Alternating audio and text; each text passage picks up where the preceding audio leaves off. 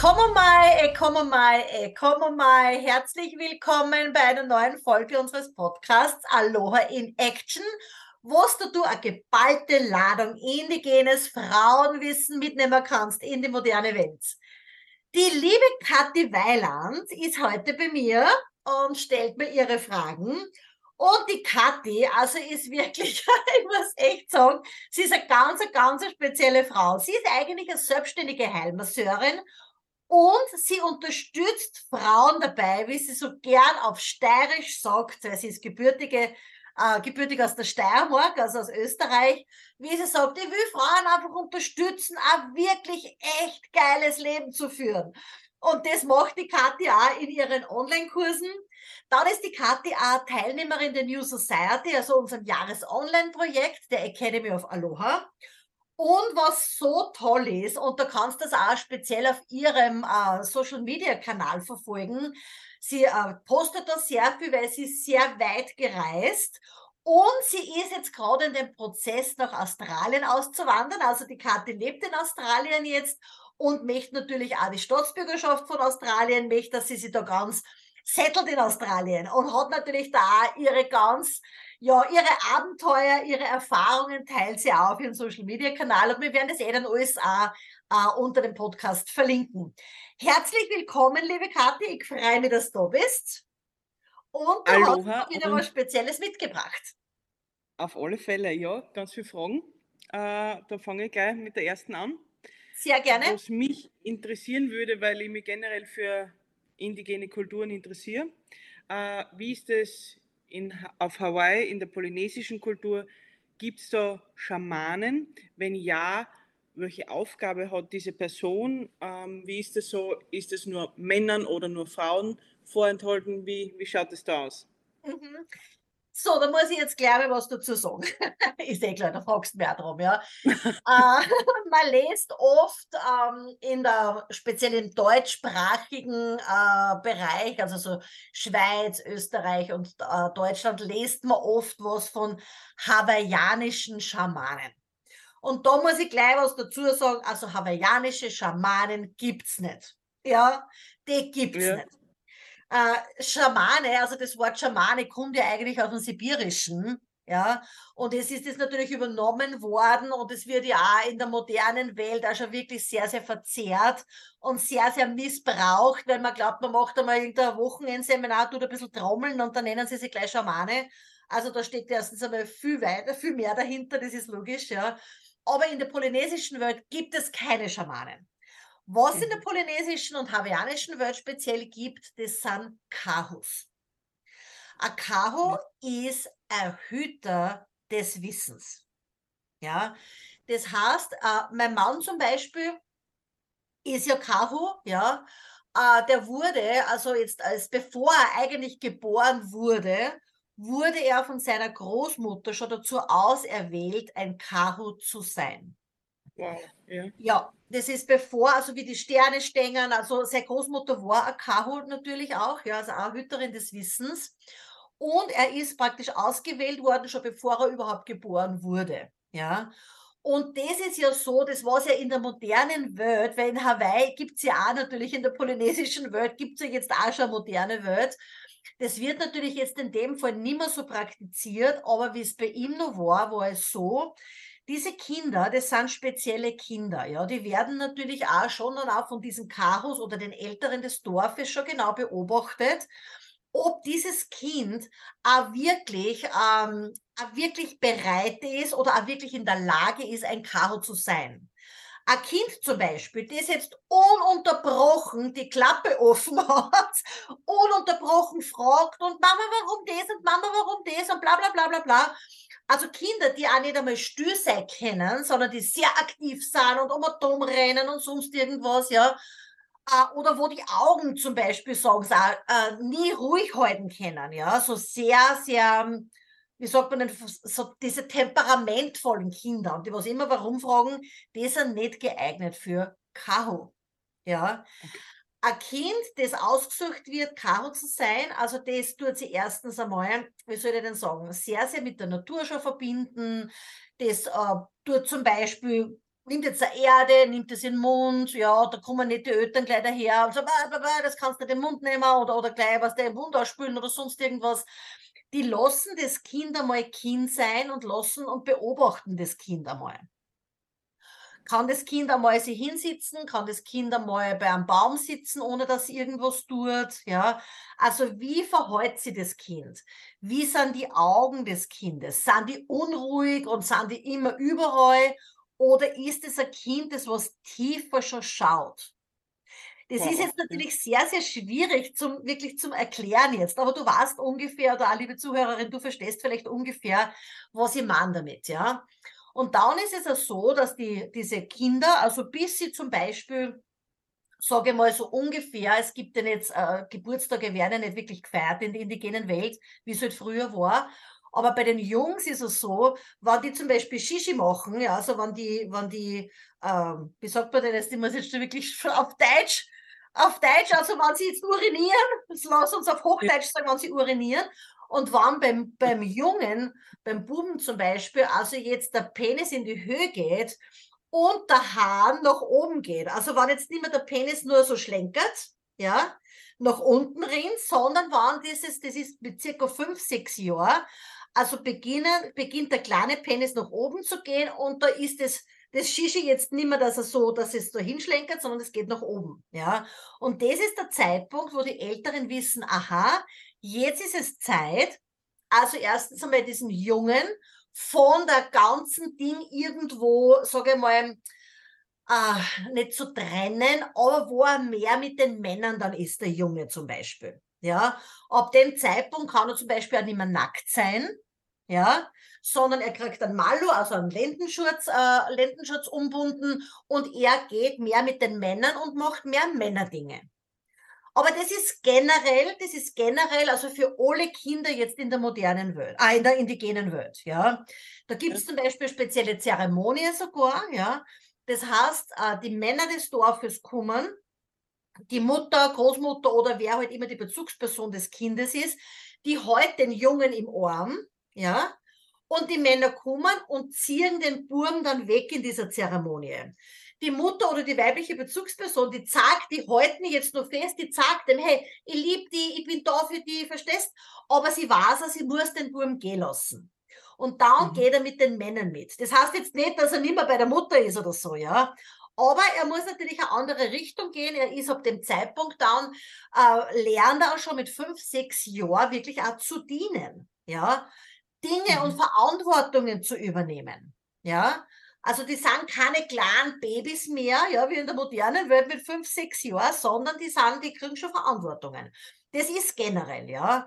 Bei einem Kind oder beim Jungen oder auch beim Mädchen dann zum Beispiel, das was äh, als Karo auserwählt wird, schaut es natürlich noch viel, viel anders aus.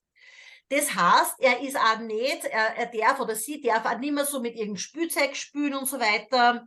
Sie werden mehr abgesondert, also sie sind dann nicht mehr so, dass jetzt mit der, mit der ganzen, mit den ganzen Kindern spielen, ja, sondern sie geht, wie es bei meinem Mann der Fall war, sie geht mit dem, oder er ist mit dem, mit seiner Großmutter eben, die was Karo des Dorfes war, er geht mit der Großmutter und lebt mit der Großmutter. Dieses Kind weiß nicht, hey, ich bin jetzt in einem Training, ja, sondern das wird ganz automatisch, das wird ins Leben integriert.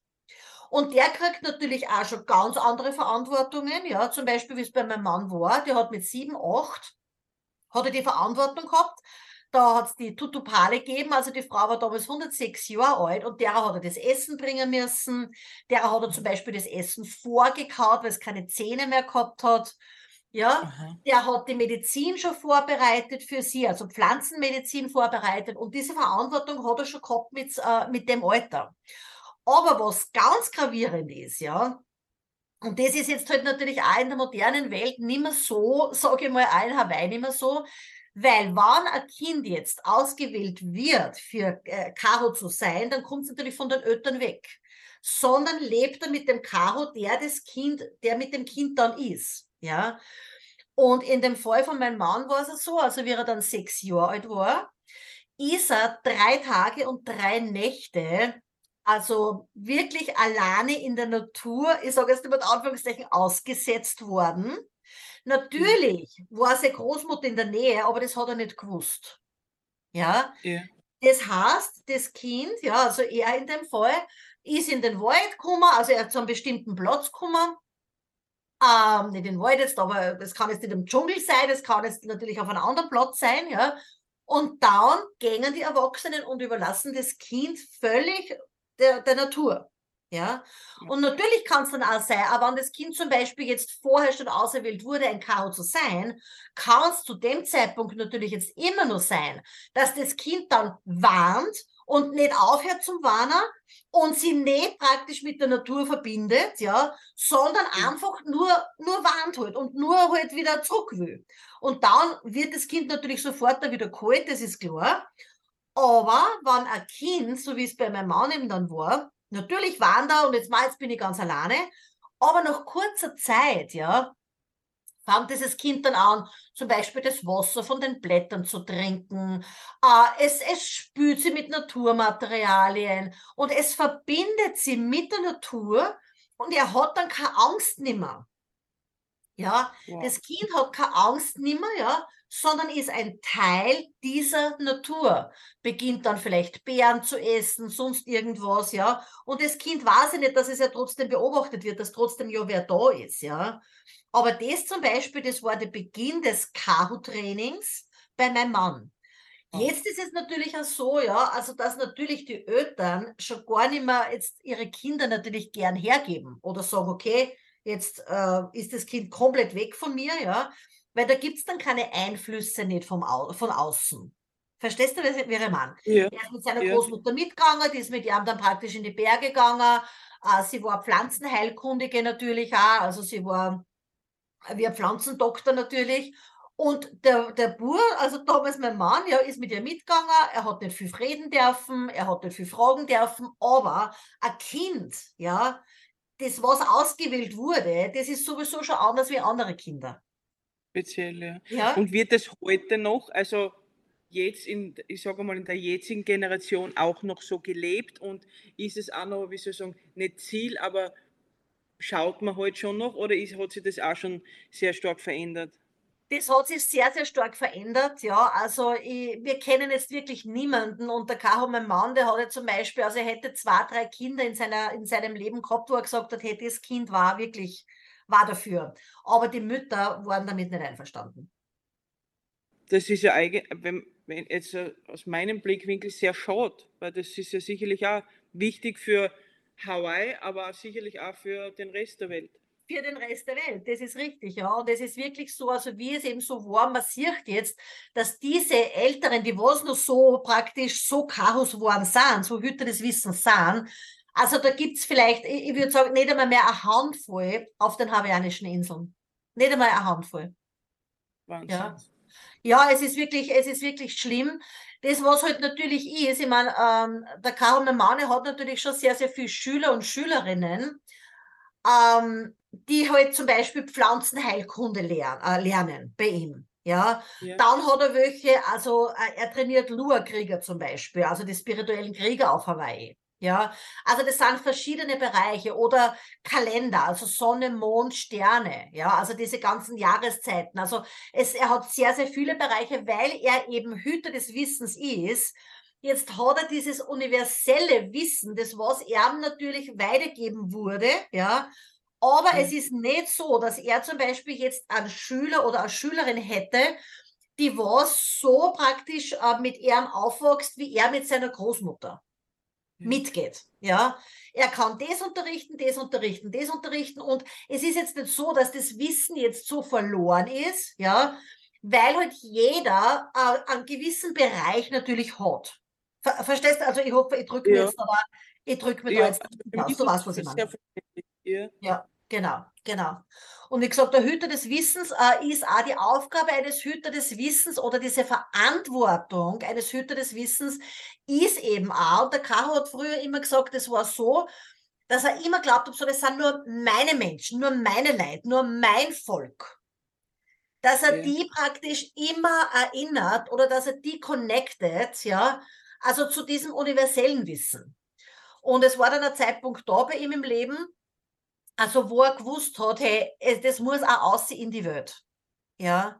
ja. Und, und das ist eben das, was wir, was wir eben auch machen. Ja, also wir sind ja, oder ich, ich fliege heute noch, äh, also nicht heute, aber ich fliege auch noch, also einmal im Jahr nach, äh, nach Europa, um praktisch auch da Seminare zu geben. Der K und die, wir sind äh, jahrelang, also vor Covid, zweimal im Jahr nach Europa geflogen, um dass dieses Wissen nicht verloren geht. Und weil er auch sagt, er hat immer früher glaubt, ja, das ist nur für sein Volk, aber es ist eigentlich für die Menschenfamilie gedacht. Und mhm.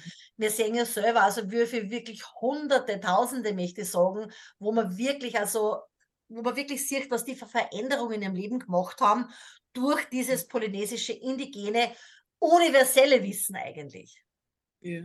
Ja. Na, ich bin ja sehr, sehr dankbar, dass ich ein Teil der New Society sein darf und ein bisschen was von diesem Wissen schon mitnehmen habe dürfen in mein eigenes Leben. Ja, also da ja. bin ich sehr, sehr dankbar. Ja, das machen wir eben auch bei der New Society, für die Zuhörerinnen, die das noch nicht gehört haben. Ja, also wir gehen in der New Society back to the Old Society, also zurück zum indigenen Wissen und wie wir das für uns bestmöglichst in der modernen Welt eben integrieren können. Super, ja. Und eine Frage habe ich natürlich noch mitgebracht, äh, und zwar die indigenen Menschen aus Polynesien. Wie sehen Sie andere Kulturen bzw. andere indigene Völker? Und mhm. vielleicht auch, wie war es früher und wie ist es heute? Also gibt es da auch Unterschiede? Mhm. Es ist so, also früher war es ja so natürlich, bevor die Weißen gekommen sind, äh, vor circa 250 Jahren erst, äh, war ja Polynesien oder die polynesischen oder speziell hawaiianischen Inseln, die waren ja sehr secluded. Die waren ja am meisten, meisten äh, am weitesten entfernt von jedem Festland. Ja, und die waren natürlich also in ihrem polynesischen Umfeld. Aber natürlich in der modernen Welt, es hat sich alles geöffnet, ja. Also natürlich haben die auch Kontakt zu anderen indigenen Menschen, zu anderen indigenen Völkern. Und indigene Menschen, die sind ja sehr connected untereinander.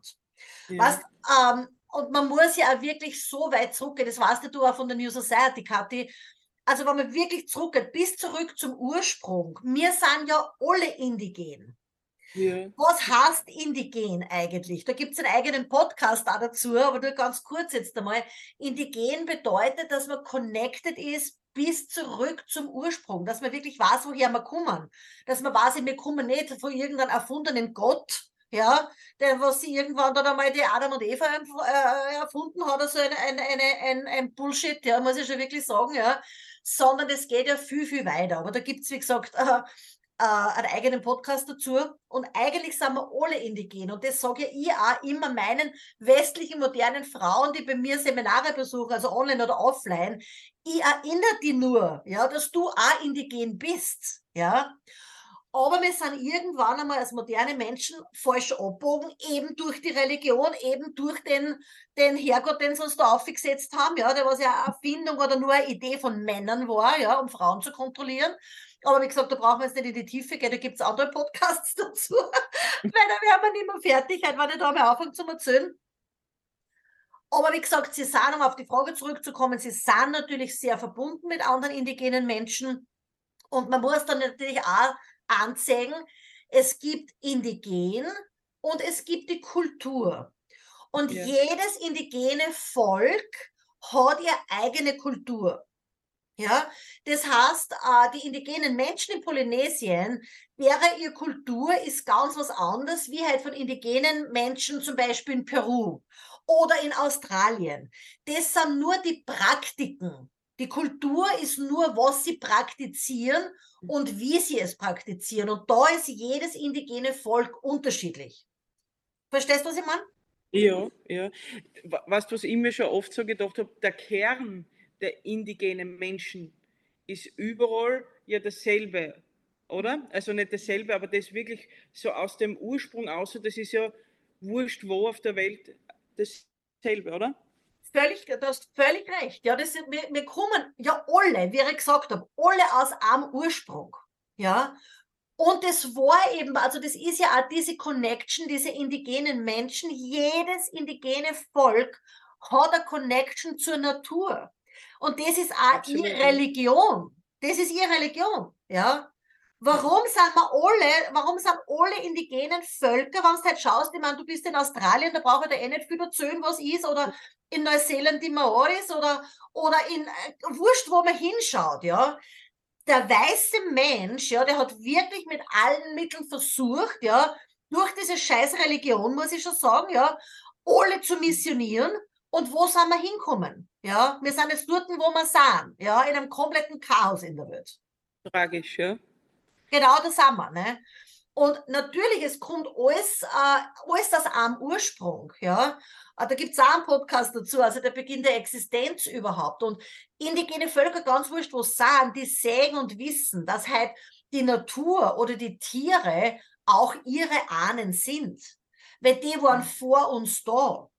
Wir kleinen Menschen, wir sind das kleinste Radl überhaupt, ja, und wir nehmen uns, uns am allerwichtigsten, ja. Mhm. Das ist das Tragische, weil wenn irgendwann die Menschen einmal ausstirbt, ja, die Natur wird weitergehen, die Tiere werden weiterleben, ja, aber wir werden irgendwann einmal, wenn wir so deppert sind, ja, und wenn wir sich selber ausrotten. Ja, nein, ja? absolut, ja. Also das ist eigentlich, also wenn man so sagt, dieses Indigen und Kultur. Also das sind so diese zwei, äh, zwei verschiedenen Broschüren. Also indigene Völker sind diejenigen, die dann diese Connection zu der Natur, zum Ursprung, auch zu den Planeten, zu den Sternen, bis Uli, bis ins Universum nicht verloren haben. Aber jedes indigene Volk praktisch praktiziert ihre eigene Kultur. Ja, ja wunderbar. Ja, ja, wunderbar. Ja, schön. Ja, sehr gut. Ich hoffe, ich habe damit deine Fragen, deine Neugierde beantwortet, liebe Kathi.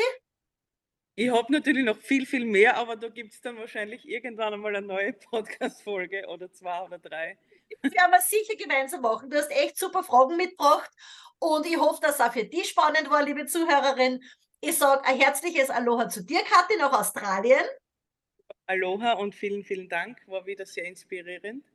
Sehr gut. Danke. Und ich sage ein herzliches Aloha über die Regenbogenbrücke von Maui, Hawaii, wo ich sitze, zu dir, liebe Zuhörerin, wo immer du jetzt agro zuhörst. Herzliches Aloha, bis zum nächsten Mal.